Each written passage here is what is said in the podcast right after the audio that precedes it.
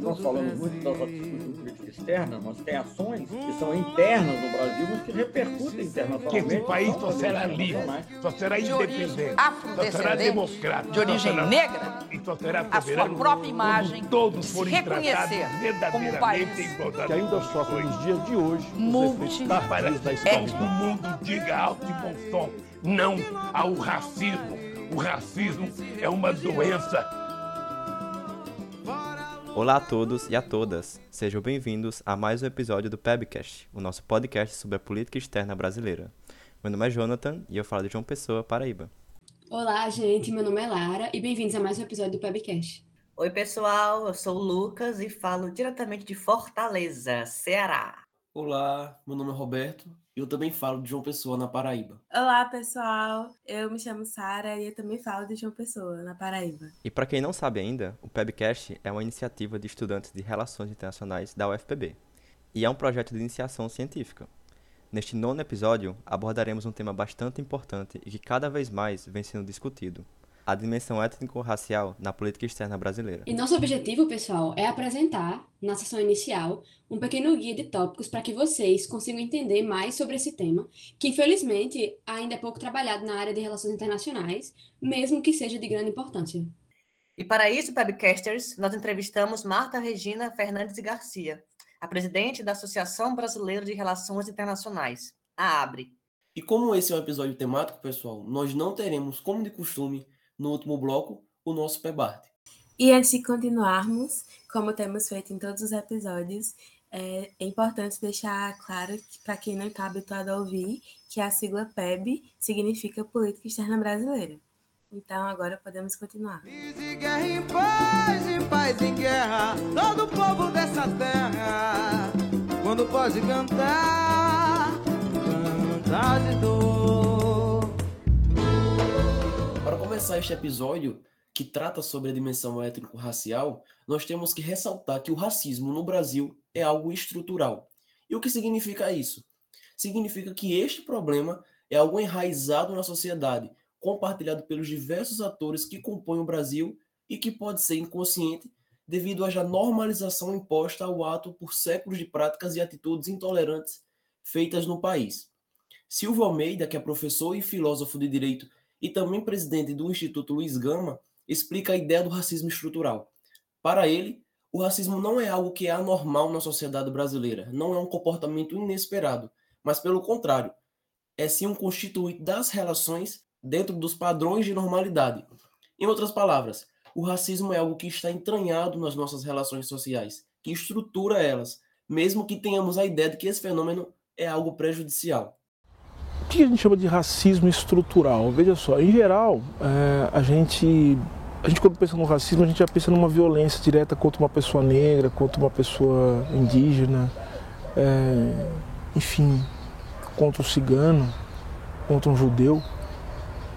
A gente pensa numa violência direta, ou seja, é, quando você ofende alguém ou quando você impede diretamente a entrada de alguém em certo ambiente, é, quando você paga um salário menor, ou seja, é, uma, é a discriminação, né, enquanto essa ordem direta. Entretanto, é, eu acho que compreender o racismo implica que a gente deve entender o, o, o racismo não como um fenômeno conjuntural, porque fosse o racismo um fenômeno conjuntural, o que eu quero dizer com isso, fosse um, um fenômeno, uma anomalia, a gente geralmente trata o racismo como uma patologia social, ou então como uma patologia mesmo, né, atribuindo àqueles que são racistas alguma, algum tipo de problema intelectual, mental, ou mesmo de caráter, enfim. A gente costuma tratar é, o racismo como uma anormalidade. O que a noção de racismo estrutural, estrutural coloca é que o racismo não é algo anormal, é algo normal. Normal no sentido de que, não que a gente deve aceitar, mas é que o racismo, independente de gente aceitar ou não, ele constitui as relações no seu padrão de normalidade. Ou seja, o racismo, eu estou parafraseando até o, o, o Christian Laval né, e o Pierre Dardot, é, quando eles dizem que o neoliberalismo é uma forma de racionalidade, eu quero acrescentar: o racismo é uma forma de racionalidade. É uma forma de normalização, de compreensão das relações. É uma forma de. É, o racismo ele constitui não só as ações conscientes, mas constitui também aquela porção que a gente chama de inconsciente. É. Eu quero dizer, e, e, eu quero dar um exemplo disso, né, do, do, do racismo enquanto modo de estrutura social, como funcionamento normal da vida cotidiana. Nesse sentido, no Brasil, o racismo assumiu uma configuração velada e subentendida, apesar de casos explícitos de injúria racial ainda acontecerem com frequência. Isso permitiu que concepções e atitudes que proporcionam a discriminação racial permeassem a sociedade brasileira, caracterizando dessa forma o racismo estrutural. Além do mais, né, Sara, é importante a gente ressaltar aqui que o racismo no Brasil, ele assumiu uma forma que é muitas vezes implícita, considerando que ideologias como o mito da democracia racial, que nega a existência do racismo na realidade brasileira, e a meritocracia, que promove uma perspectiva desonesta acerca da mobilidade social, contribuem para que essa problemática real tenha sua expressão reduzida no debate da questão no Brasil, enquanto a parcela negra da população continua enfrentando as piores condições de vida no país. Ainda segundo Sérgio, o racismo pode ser entendido a partir de diferentes ordens, a econômica, a política e a subjetiva. Com relação à ordem econômica, o que a gente vê no nosso país, pessoal, é a predominância de pessoas pretas nas faixas de pobreza e miséria. Somado a isso, são os negros, e em especial as mulheres negras, as pessoas com menores salários em nossa sociedade.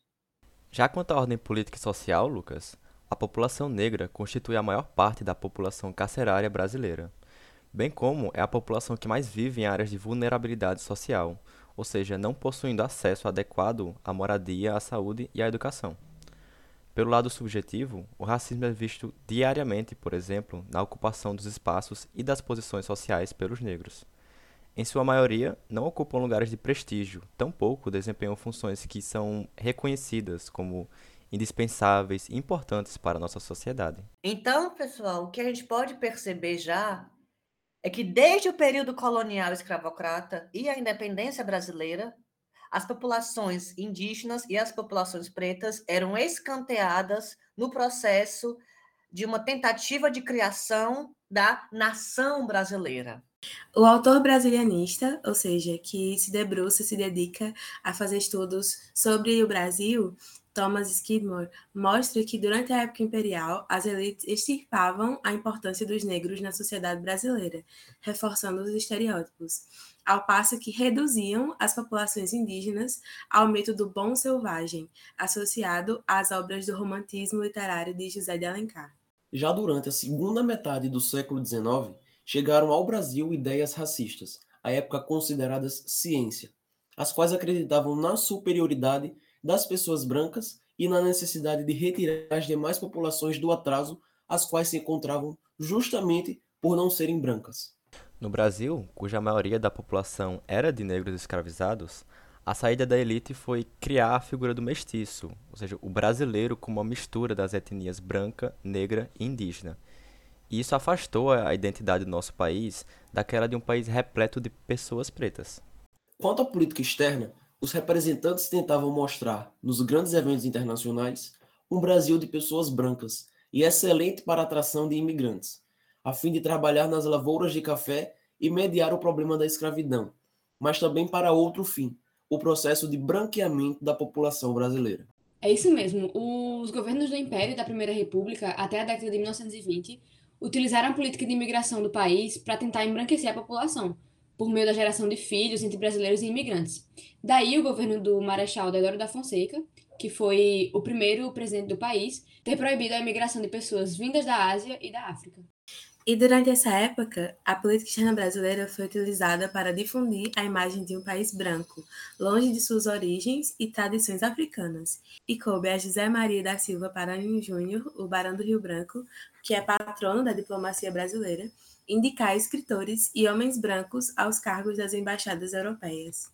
Correta, Sara. Eu lembro de um texto, inclusive, que nós vemos em uma das nossas disciplinas, dos professores Demétrio Toledo e Tatiana Berger, que justamente mostram é que o Barão do Rio Branco, mesmo que tenha elevado o nível da PEB e criado sólidas bases para a nossa atual diplomacia, também foi responsável por políticas machistas e racistas. Né? Ou seja, Paranhos Júnior, enquanto ministro das Relações Exteriores entre 1902 e 1912, ou seja, 10 anos, designou esses diplomatas homens, brancos e escritores que tinham como papel criar uma imagem de um país totalmente diferente da realidade da época, ou seja, um país branco, de pessoas brancas. E no caminho para a suposta superação das teorias raciais, que indicavam né, o homem branco como superior, surge então a teoria da democracia racial, formulada por Gilberto Freire. E com seu surgimento, uma nova tese é defendida pela academia e, por sua vez, também passa a ser defendida pelo próprio governo como discurso político, e essa é a tese de que o mestiço é a verdadeira representação daquilo que é o brasileiro. Mas não deixem se enganar. A partir dessa teoria, gente, foi se criado um novo tratamento sobre o tema da discriminação racial, de forma que a tese freiriana serviu como apoio ao discurso de que não existia racismo no Brasil. Isso se seguiu por muitos anos, pessoal, e o próprio Gilberto fala numa entrevista no segundo Congresso Brasileiro de Psicanálise da causa freudiana no Brasil, em 1985, que o país é um exemplo de superação, ou pelo menos era um exemplo de superação do racismo dentro do sistema internacional. Muitos governos também se utilizaram desse discurso, principalmente durante a ditadura militar, no período em que houve, paralelamente, as lutas e guerras pela independência dos países africanos. E como posicionamento, o governo brasileiro se colocava como exemplo nos fóruns internacionais, construindo uma máscara de um país que reconhecia a sua mistura racial e, portanto, que não precisava lidar com o racismo porque esse era inexistente. A noção de democracia racial, defendida por Freire, foi debatida e criticada por estudiosos e diversos movimentos sociais. Essas críticas apontavam para uma existência de desigualdades entre brancos e não brancos, sobretudo na garantia de direitos essenciais como a educação. O importante sociólogo brasileiro, Florestan Fernandes, em entrevista ao Vox Populi, fala um pouco sobre a importância do movimento negro nas décadas de 1930 e 1940 para essa desmitificação da democracia racial no país. Ah, é, é, era um movimento de desmascaramento, um movimento que criou uma contra-ideologia racial no Brasil, que mostrava que a, a, a, havia duas eh, versões da realidade, uma a da sociedade oficial, quer dizer, se a gente partisse da Constituição, dos códigos, da consciência ah, das classes dominantes, nós teríamos a ideia de que no Brasil não existem problemas e nem eh, mesmo problemas raciais, enquanto que o próprio negro apresentava a sua consciência como objetiva, crítica e antagônica a, essa a fraude da realidade. E se batia pela, pelo que os, os negros naquele momento chamavam a segunda abolição. Também contribuíram para esse processo né, de desmistificação os estudos promovidos pela Unesco, que é uma agência especializada da ONU em educação, ciência e cultura, que expuseram altos índices de desigualdade e racismo no país indo de contra a ideia de democracia racial. Esses estudos são muito importantes, principalmente porque durante muito tempo o governo brasileiro não reconhecia a existência da discriminação racial no país.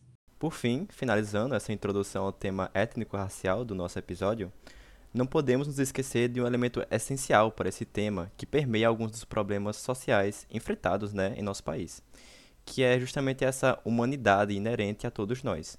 E aqui o filósofo brasileiro Ailton Krenak traz esse tema em uma perspectiva bem interessante. Por ser também um reconhecido líder indígena e ambientalista, o pensador incorpora ao conceito de humanidade a sua relação com o meio ambiente e o impacto da globalização. Em seu livro chamado Ideias para Adiar o Fim do Mundo, originado de duas conferências que realizou, Ailton narra um pouco da construção dessa ideia de humanidade e como ela permite uma variedade de violências contra o nosso planeta e seus habitantes. Além do mais, o autor destaca que nós criamos diversas agências e instituições em prol da humanidade, quando mais de 70% da população está totalmente alienada ao mínimo exercício de ser. O Krenak traz também que, atualmente, nós nos descolamos da Terra e vivemos numa abstração civilizatória, como ele destaca, e que ele acredita ser um absurdo.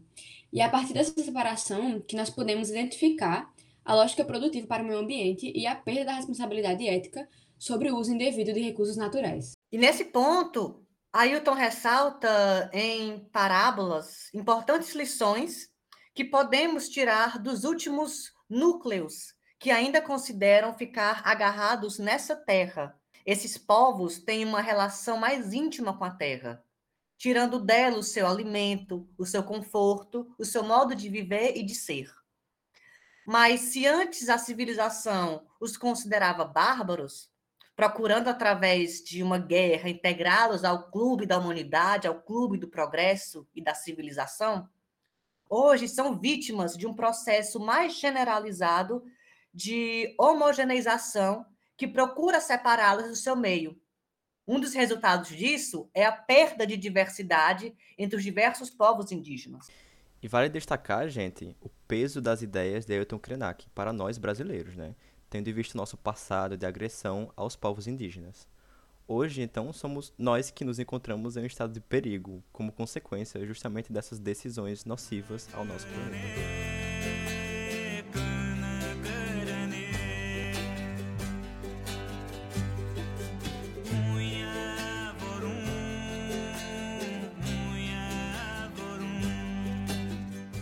Agora, pessoal, estamos com Marta Fernandes Garcia, atual presidente da ABRE, a Associação Brasileira de Relações Internacionais, como já foi dito no início deste episódio.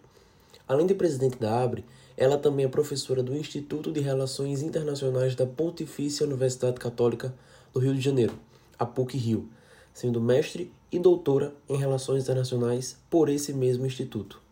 A Marta possui uma enorme produção acadêmica, como os artigos As Relações Internacionais e seus Epistemicídios e Anjo Negro, as fundações racistas do Estado no Brasil. Em relação a capítulos de livro, podemos citar Aimé Césaire, As Exclusões e Violências da Modernidade Colonial, denunciada em versos, do livro Perspectivas Pós-Coloniais e Decoloniais em Relações Internacionais, e Descolonizando a Teoria Crítica, Para Quem e Para Que Propósito, do livro Emancipar o Mundo, Teoria Crítica e Relações Internacionais. É um prazer ter a senhora conosco.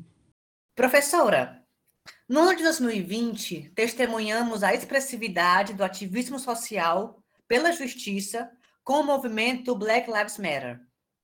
A morte de George Floyd chocou os Estados Unidos e o mundo. O seu caráter brutal e público causou a revolta dos grupos afro-americanos e deu ímpeto para manifestações em todo o país, inclusive fora das suas fronteiras. O ocorrido motivou importantes oficiais africanos da ONU a se manifestarem sobre o racismo estrutural, ou seja, serviu como um clamor internacional pela igualdade e justiça social nos demais países. Dentro desse contexto, como podemos observar o assunto do racismo estrutural atualmente na política externa dos países marginalizados ou na atuação internacional de grupos minoritários e qual o impacto de movimentos internacionais como Black Lives Matter nessa dinâmica? De forma muito clara, é que o racismo estrutural é um assunto de natureza global. É um assunto que atravessa as fronteiras nacionais. Ou seja, não é um caso isolado que ocorre num único país, por exemplo, no caso dos Estados Unidos, ou no caso da África do Sul, durante o regime segregacionista do apartheid ou unicamente no Brasil, né? e nem chega ao fim, por exemplo, nos Estados Unidos, com o movimento dos direitos civis e com a garantia desses direitos, né? mas é um problema que se arrasta aí, né? como os teóricos das perspectivas decoloniais apontam, um problema que está aí né? na ordem do dia há mais de 500 anos, né? ou seja, os teóricos decoloniais vão colocar que vai ser justamente com a conquista da América né, que passa a existir uma classificação racial da humanidade e como essa classificação racial da humanidade se espelha ou propicia uma divisão internacional do trabalho, porque vai ser justamente né, o fato né, de determinados grupos racializados né, ocuparem né, a posição, a condição de escravizados, que vai permitir né, essa acumulação primitiva do capital, e daí né, uma divisão internacional do trabalho que vai favorecer a Europa.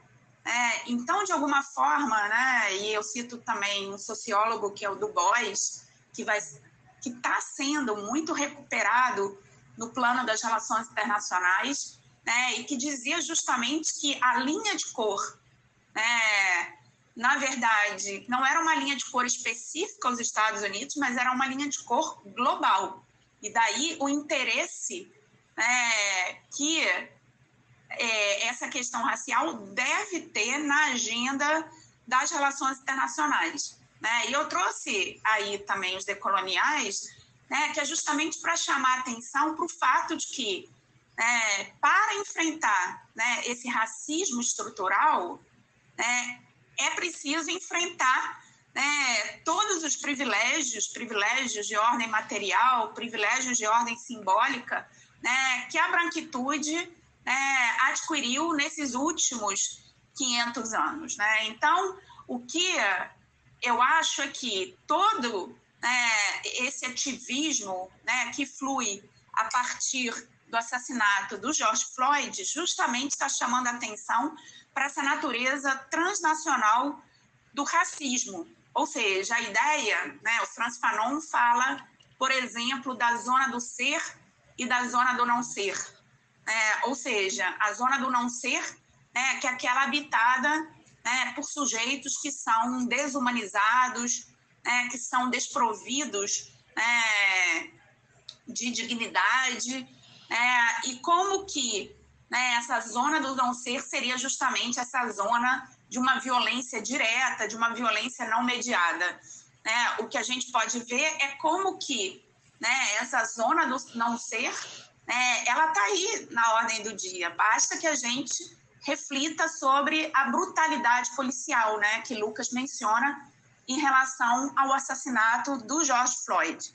Só que a brutalidade policial não é, como eu estava falando, né, uma exclusividade dos Estados Unidos. Basta que a gente pense que a cada 23 minutos, né, um jovem negro é assassinado no Brasil, né, de acordo com os dados do mapa da violência, né, da Flaxo. Basta que a gente tenha em mente lá a letra né, Esmalha, do Emicida, né, que fala justamente que 80 tiros, como foram dados né, naquela família, nos lembram que existe né, pele-alvo e pele-alva. Né? Ou seja, o que ele está nos falando é sobre essa distribuição desigual do valor das vidas né, a partir dessas linhas de cor colocadas aí pelo Du Bois. Né? A gente pode discutir um pouco mais à frente, né? Mas o que a gente sabe, por exemplo, é como que a política externa brasileira né, foi influenciada pelo próprio mito da democracia racial. E quando você não nomeia né, o problema do racismo, é, fica difícil enfrentar um problema invisível, um problema que não é nomeado. Né? E para enfrentar esse problema, é essencial que a gente tenha uma concertação internacional né, e que se enfrente também as bases materiais desse problema, como né, a partir justamente de políticas de reparação, né, de políticas, por exemplo, afirmativas, né, de políticas que ofereçam perdão para dívidas né, de países africanos, políticas que lute né, por igualdade de oportunidades, pela alteração do padrão de desigualdades raciais, que se reflete na educação, que se reflete na saúde, que se reflete em expectativas de vida desiguais entre as populações negras e as populações brancas, direito ao trabalho, né? Eu acabei de falar, né, que essas perspectivas decoloniais justamente nos falam de uma divisão internacional do trabalho Basta que a gente veja isso durante né, o auge da Covid, quem eram os trabalhadores essenciais, né, que estavam ali na linha de frente, portanto, mais vulnerabilizados em relação a Covid, enfim. Né? E acho que um outro aspecto importante que também está colocado nessa pergunta diz respeito justamente ao ativismo, né? aos movimentos é, que decorrem aí da morte, do assassinato do George Floyd. O que a gente pode ver é né, que, obviamente, já existem, né, desde sempre, essas coalizões transnacionais e como né, elas são importantes para a internacionalização da luta antirracista. Ou seja, né, na medida em que aflora essa consciência dessa dimensão internacional do, proble do problema, do racismo, né, e daí a importância do racismo para a área das relações internacionais, daí também fica muito clara a necessidade de transnacionalizar essa luta. Né? E eu sempre tra trago o exemplo das mães, né, que aqui no Brasil, por exemplo, perderam seus filhos assassinados pelo exército ou pela polícia militar. Ou seja, como que né, essas mães, por exemplo, Ana Paula Oliveira, né, que foi cofundadora do Movimento das Mães de Manguinhos, né, estão enfatizando né, uma matriz interseccional de dominação e internacional. Interseccional porque né, é uma matriz que, de alguma forma, combina né, elementos raciais, de gênero, de territorialidade, mas como que essa matriz de dominação afeta toda a diáspora negra, seja no Brasil, seja nos Estados Unidos, seja na América Latina em geral. Né? A Patrícia Hill Collins, por exemplo, diz que apesar da heterogeneidade dessas populações, todas elas compartilham desse legado de escravidão, colonialismo, imperialismo. Né? Então eu digo como que aquele chamado do George Floyd pela mãe, ele ecoou né, para além das fronteiras nacionais né, nas mães do Brasil, nas mães de outros países, que fizeram justamente essa interconexão entre o luto e a luta, né? o luto dos seus filhos e a luta né, por transformações sociais. Né? As mães negras que também tiveram uma importância fundamental na Conferência de Durban, interpelando o Estado, né, interpelando a ONU por essa luta por justiça. Né? Essas mães aqui no Brasil né, que vêm interpelando o Estado brasileiro é, na sua luta por justiça contra um projeto de necropolítica, né, um projeto que, embora multiplique algumas vidas, o faz justamente promovendo a morte sistemática e o genocídio né, de outras vidas daqueles sujeitos racializados. Então, eu acho que é mais ou menos por aí que eu responderia essa pergunta.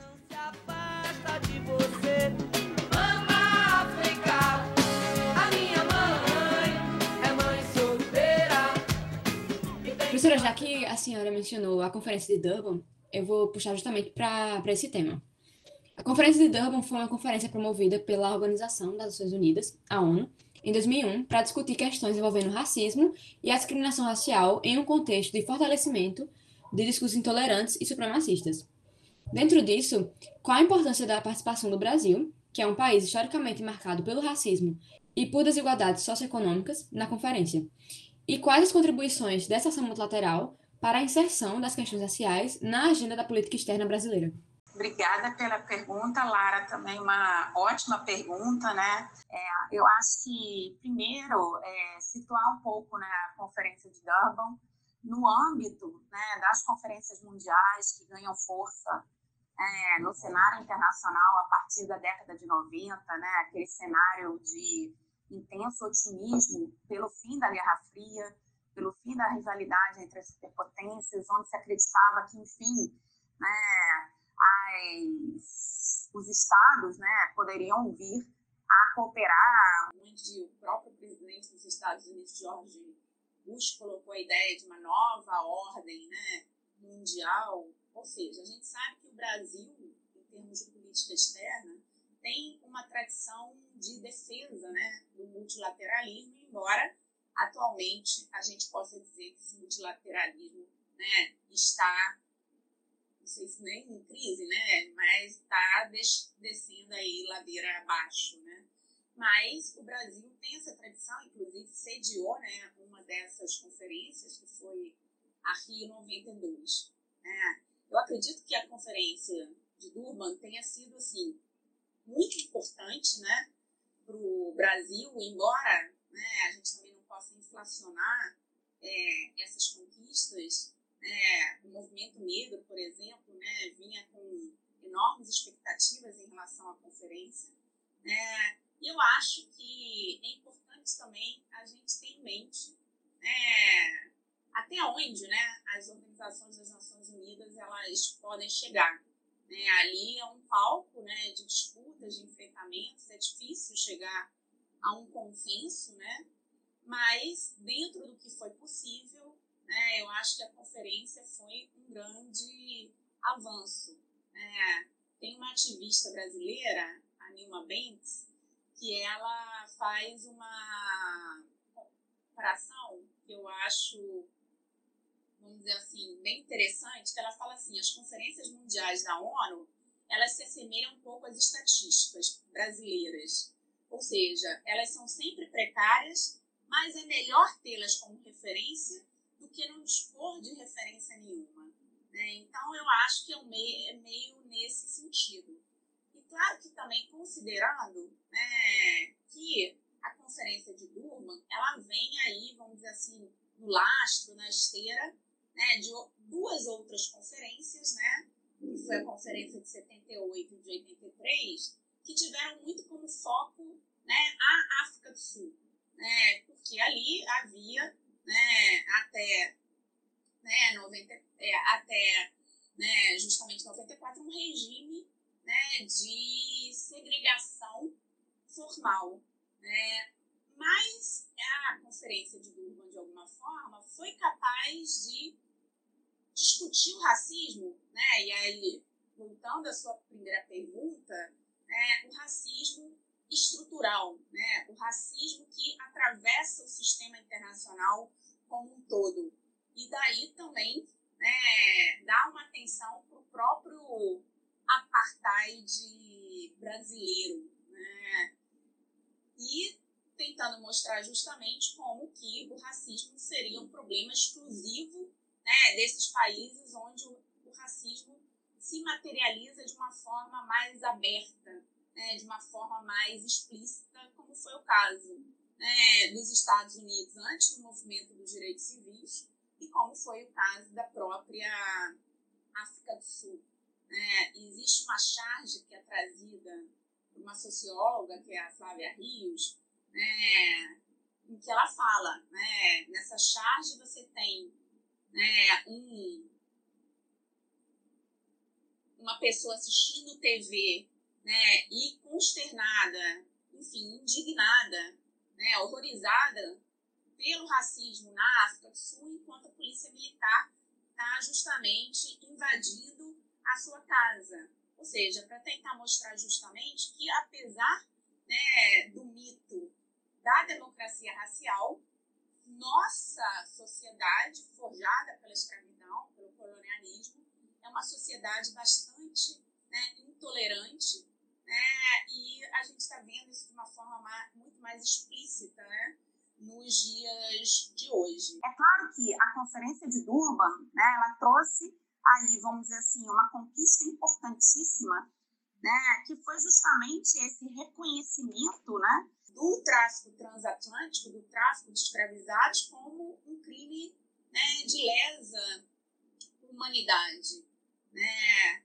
Obviamente que quando você tem esse reconhecimento, né, você também, vamos dizer assim, abre a guarda, né, cria as condições, possibilidade para avançar políticas e demandas por reparação né, dos africanos, dos afrodescendentes, né, o que, obviamente, gera uma hesitação por parte das potências ocidentais, né, porque, de alguma forma, né, implica que elas reconheçam que o desenvolvimento delas, né, que todo o enriquecimento delas é, foi, em parte, produzido né, pelos benefícios adquiridos desse tráfico, da escravização, da exploração de riquezas no continente americano. Né? A gente sempre fala né, nas relações internacionais né, que a Europa,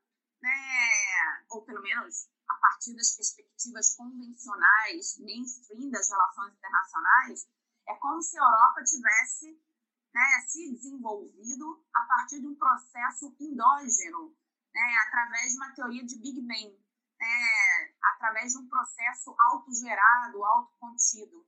Né, e o que a gente sabe, e o que as perspectivas decoloniais trazem aí né, à tona, é justamente essa ideia de que a Europa não seria Europa, tanto materialmente quanto subjetivamente, sem né, a participação né, desse chamado resto do mundo. Né? Ou seja, como que a Europa se co-constrói, né, se co-constitui a partir justamente né, de toda essa exploração, expoliação do resto do mundo. Né? Então, acho que o que a conferência de Durban, e até diferentemente né, das outras conferências de meio ambiente, de direitos humanos que a precederam, né, também, é, vamos dizer assim, visibilizou de importante, é que agora não dava mais para a Europa dizer, ó, o problema do racismo é um problema do outro, né? É o problema do resto do mundo. Né? Durante muito tempo, né? Isso a gente pode trazer até ao próprio Guerreiro Ramos, né? O problema do racismo foi visto como o problema do outro, né? O problema do negro, né? E nesse contexto, é, o mundo ocidental, o mundo da branquitude, tinha que, de alguma forma, se implicar no processo é, e, de alguma forma, reconhecer né, os males da escravidão, da colonização, né, e, portanto, né, colocando uma visão contrária àquela da missão civilizatória, aquela que dizia né, que a colonização havia, de alguma forma, sido positiva para os colonizados no sentido de levá-los a etapas superiores de civilização. Né? As conquistas não foram lá grandes coisas, né? mas eles chegaram a reconhecer né, o que se chamava os eventuais males e excessos da colonização. Né? Foi, vamos dizer assim, o mínimo denominador comum que foi possível né, a partir da Conferência de Durban, mas foi, né, vamos dizer assim, já um grande avanço, porque se reconhecia né, os males, né, ainda que né, com, vamos dizer assim, essa ideia né, dos eventuais males causados pela colonização. Agora, o que eu acho também bem importante, e quem traz isso é até o diplomata que recentemente faleceu, né, Lindgren Alves, né, é entender é, Durban, né, como Janir Ventura dizia no ano de 1968, como uma conferência que não terminou. Né? É importante que né, continuem existindo né, demandas pela implementação das políticas públicas coerentes né, com aquilo que foi acordado na conferência.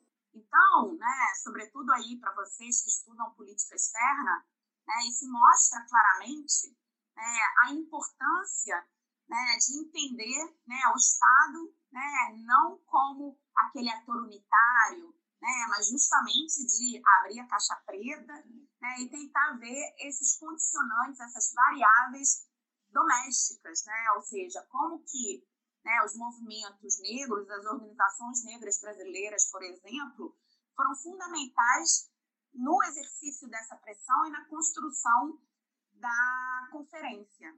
A Sueli Carneiro, né, ativista do movimento negro, por exemplo, chama atenção para o protagonismo das mulheres negras na conferência, no combate ao racismo e à discriminação racial tanto no plano nacional quanto no plano internacional. Né? Ela vai chamar atenção, por exemplo, né, para contribuições originais dessas mulheres na conferência de Durban. Por exemplo, né, a Fátima Oliveira, da organização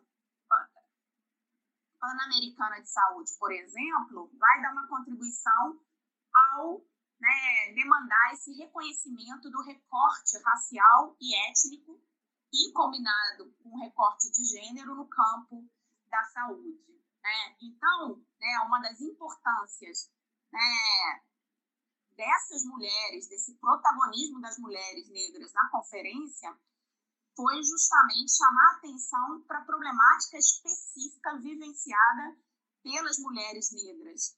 Né? E, nesse sentido, também estreitar, como diz a Sueli Carneiro, a parceria e a cooperação, a concertação com organizações feministas né, pelo mundo afora.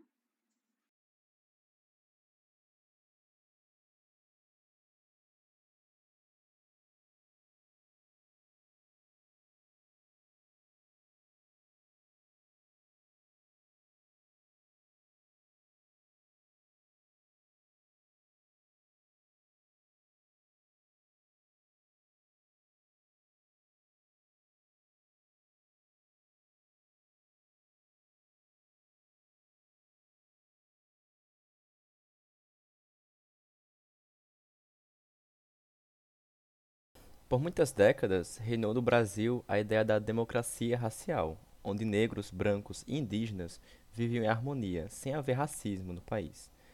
Mesmo que essa ideia tenha sido represálias desde seu início, e até mesmo tenha sido defendida por negros, como considera o professor Antônio Sérgio Guimarães, da USP, a senhora considera que esse discurso ainda se encontra presente na sociedade brasileira? E mais, acha que ele também pode ser observado na atual política externa do país? Ótima pergunta, né?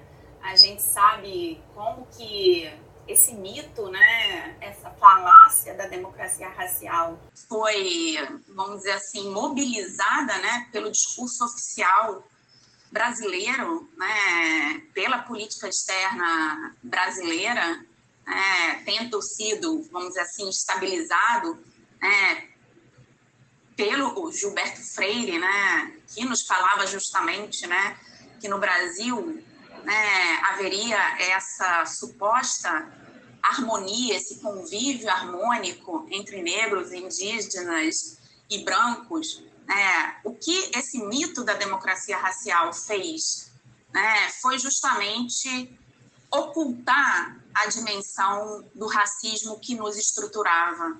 É, e, nesse sentido, ao silenciar esse racismo, é, isso de alguma forma dificultou o combate. Aí a gente volta ao que a gente, eu falei anteriormente, né? Ao não nomear o problema, né? como que você vai enfrentar um problema que não existe? É, então, nesse sentido, né, a sociedade brasileira, né, ela sempre ocultou né, o seu racismo, deixou esse racismo ali oculto debaixo do tapete é o que a Lélia Gonzalez chama do racismo por denegação, ou o que o Abdias do Nascimento chama né, do racismo mascarado. É, e o que a gente sabe é que essa construção do racismo né, ela foi extremamente danosa.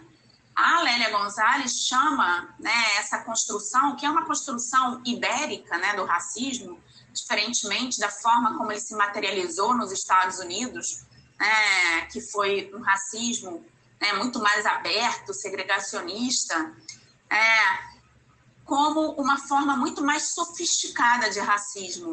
Né? E o Abdias do Nascimento vai dizer que ela é extremamente perigosa e sedutora.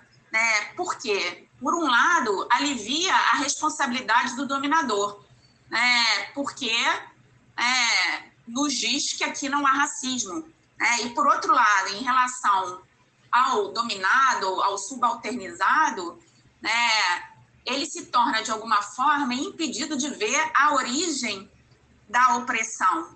Né? E isso, de alguma forma, segundo o Abdias do Nascimento, né, também né, acaba, de alguma forma, reduzindo a determinação dele de confrontar ou de reagir ao racismo.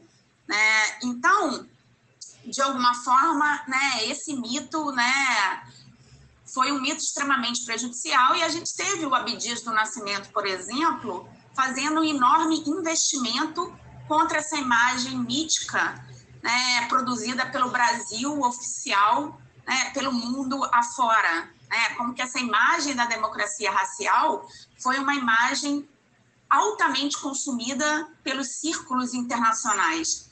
Né, ou seja, como que a política externa brasileira né, ela se autoproclamava e se orgulhava né, de um país plurirracial, multiétnico, etc.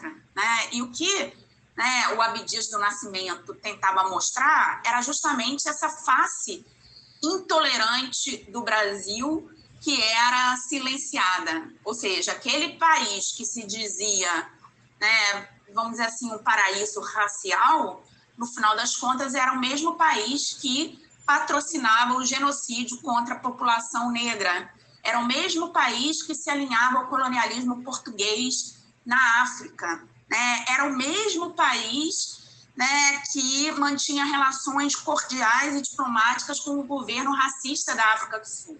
Né? Então, todas essas ambiguidades da política externa brasileira eram realçadas pelo Abdias do Nascimento. Ou seja, ao mesmo tempo em que o Brasil né, colocava uma retórica, uma narrativa anticolonial, antirracista, né, ele se alinhava ao colonialismo português, às potências imperialistas, e daí ele chamava atenção para essa contradição terrível, né, como ele colocava, né, que o Brasil, né, o maior país né, de população negra do mundo depois da Nigéria e que tanto né, proclamava ser o berço da democracia racial né, e que se colocava na linha de frente, liderando né, internacionalmente né, a luta antirracista, né, mantinha relações diplomáticas né, e cordiais com o governo da África do Sul.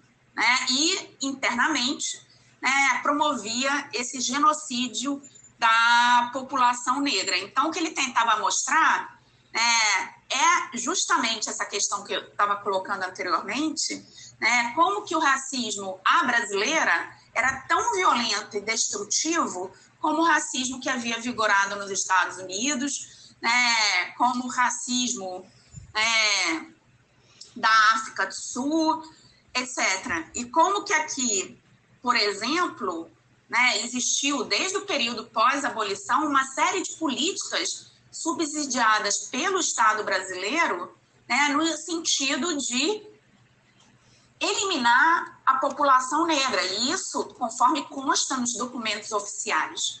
Né? Por exemplo, a política de embranquecimento, em que o Estado brasileiro subsidia né, uma política de imigração europeia é, pós-abolição, em que entram no Brasil mais 3 milhões né, de imigrantes, ou seja, Maria Aparecido Bento fala, né, um número equivalente ao número de africanos que chegam aqui né, nos três séculos anteriores, com uma finalidade, e isso explícita, documentada, né, de embranquecer a população é, brasileira. Né? Daí, uma das marcas desse genocídio, conforme coloca aí né, o Abdias do Nascimento. É, e sim, né, esse, essa ideia, essa narrativa da democracia racial, eu acredito que ainda esteja presente na política externa brasileira, basta que a gente veja né, os depoimentos, as narrativas, tanto do Bolsonaro quanto do próprio Mourão, né, do vice-presidente né, logo depois do assassinato né, daquele jovem negro por um segurança né, do supermercado do Carrefour, o Mourão veio à tona dizer que não existe racismo no Brasil.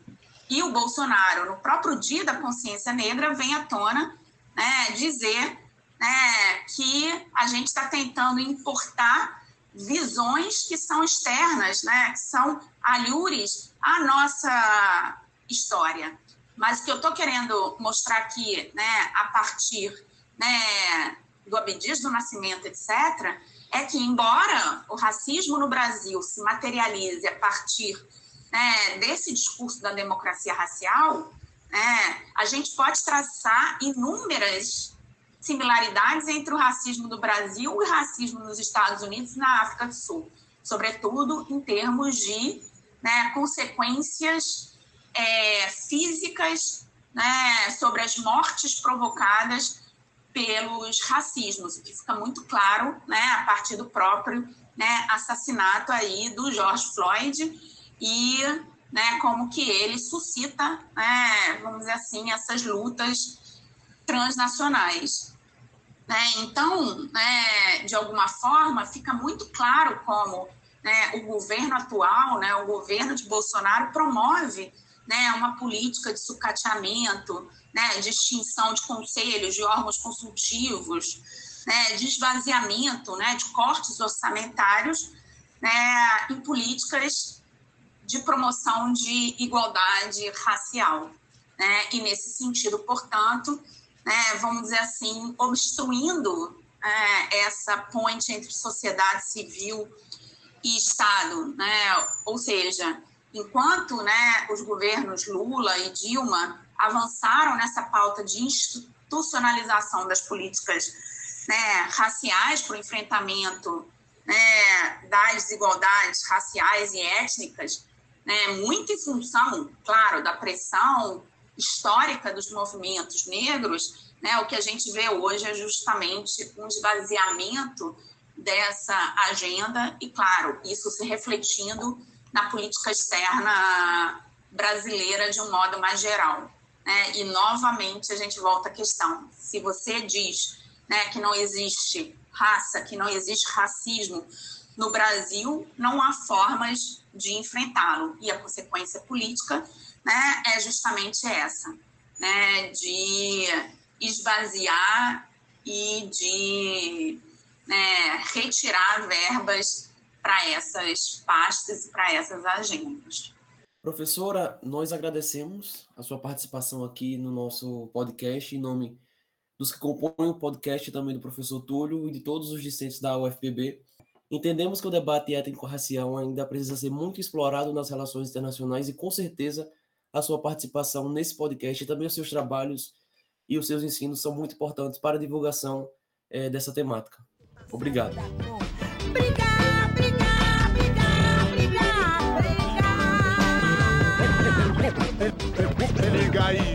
Então é isso, pessoal. Assim finalizamos mais um episódio do Pebcast e até o próximo. Tchau, pessoal. Até o próximo episódio. Tchau, pessoal. Até a próxima. Tchau, pessoal. Até o próximo episódio.